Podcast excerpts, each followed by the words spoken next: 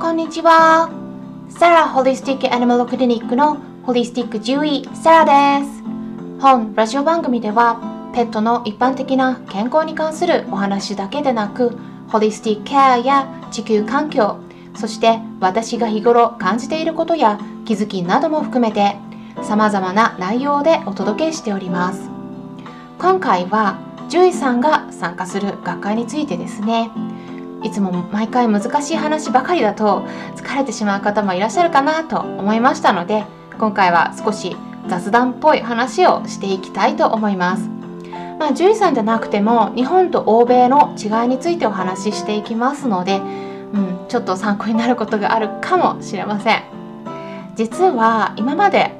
ESBCM といってヨーロッパの獣医比較栄養学会の年次大会に参加していたところなんですね。でまあ私はこの学会のメンバーなんですけれども母体はドイツのミュンヘン大学でで一昨年にそのミュンヘンで年次大会が開催された時は私も現地に出向いて参加しました。でこの時あの別の国の地に立って異文化に触れながら勉強もできたのでもう素晴らしい体験もしました。ただアジア人はね全然いないんですね。あので特に日本人は私一人だけだったんではないかなと思うんですがそういう時は人種関係なくいろんな先生とお話ができるのでそこから今でも時々メッセージのやり取りをさせていただくようなお付き合いのできる先生と知り合うこともできました。あとは中国人が何人かいらっしゃったんですけれどもその中のお一人と仲良くなったんですが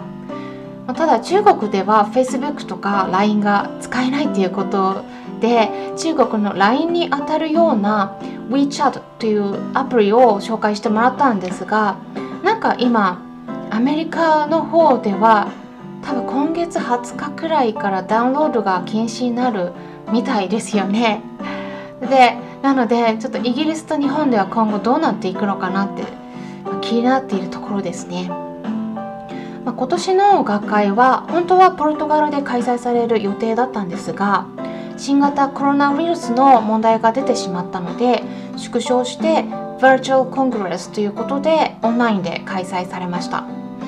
で獣医栄養学の分野で一番新しい情報に触れていこうと考えた場合には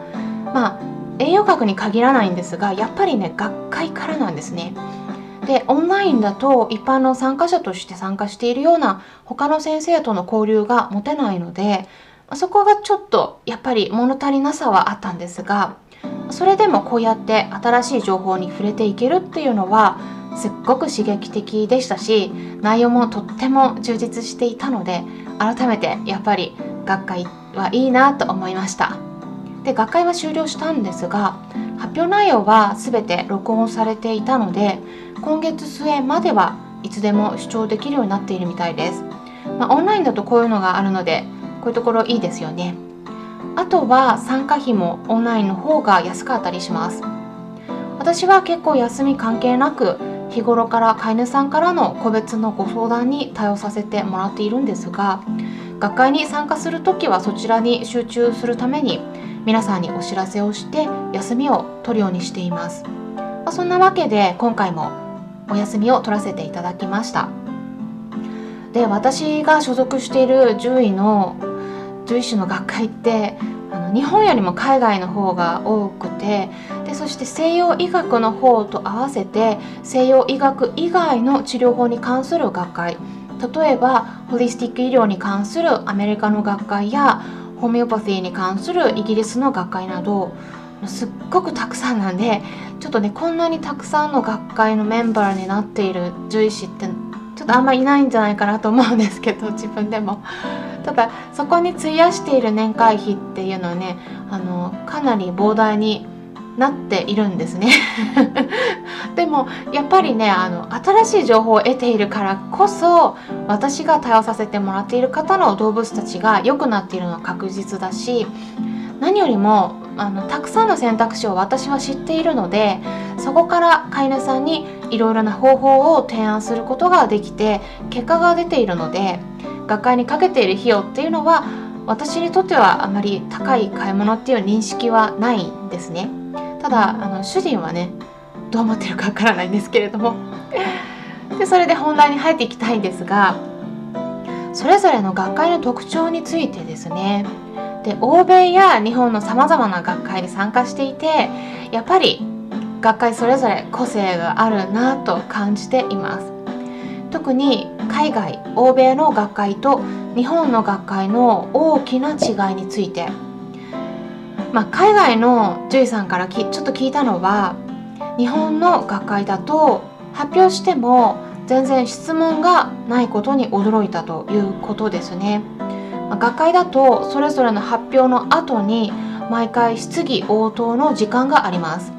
でもその時に質問あの質問が全くなかったんでシャイになる必要はないよとか質問することは恥ずかしいことじゃないんだよといったことを説明したら少し質問は出たということなんですが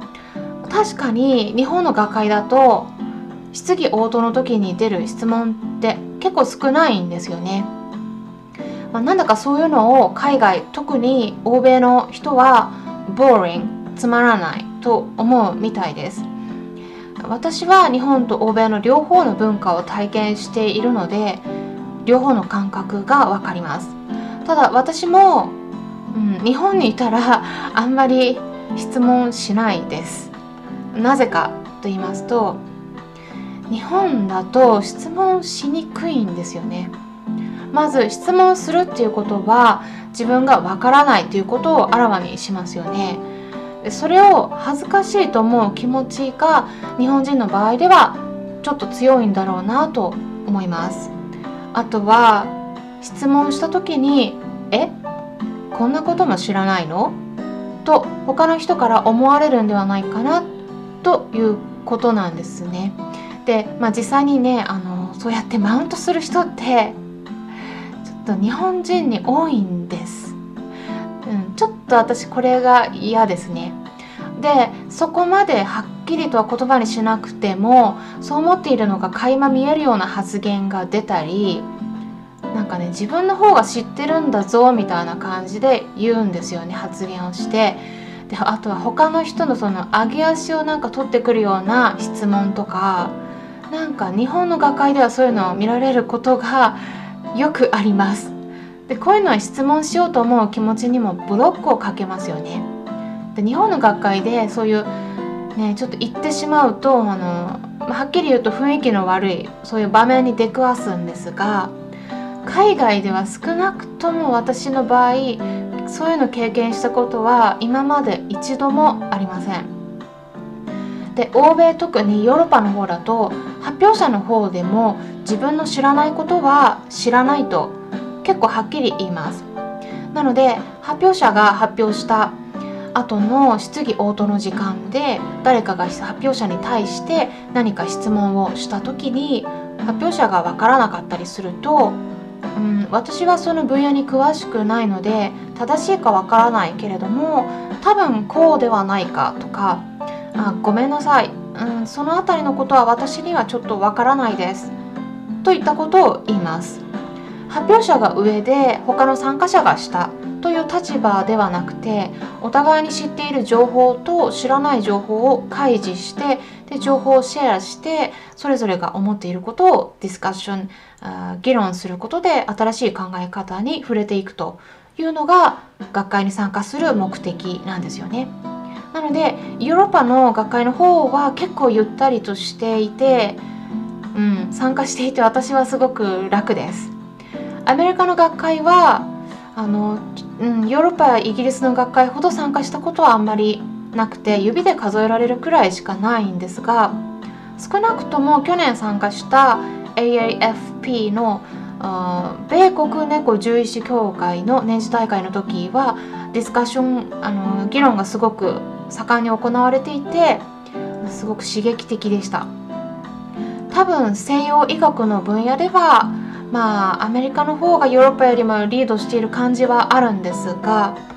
私からするとあのちょっとね、うん、時々アグレッシブな印象はあります、うん、あのちょっと何ていうか活発すぎるというかヨーロッパの方はもう少し、うん、動物福祉に重点を置いているんですね。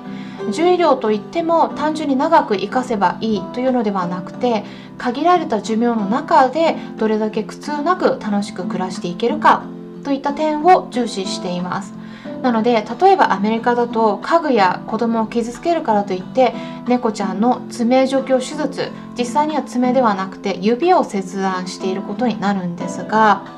そういった処置も合法的に行われていますがイギリスではすでに禁止されているんです、まあ、日本はアメリカ寄りなのでアメリカと同じように猫ちゃんの爪除去手術指切断手術って言った方がいいと私は思うんですけれどもこれねかなり痛いんですよやっぱりでその後後遺症が残ったりするんですね。で何よりも猫ちゃんにとってメリットが何にもありません。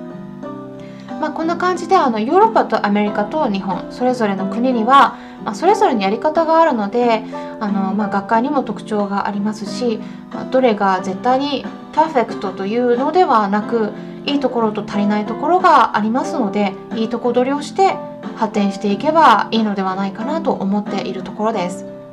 今回は獣医師としてさまざまな学会に参加している中で気づいた日本と欧米の違いについて軽くお話ししていきました。参考になったと思われた方はいいねボタンのクリックやフォローもしていただけたら嬉しいです。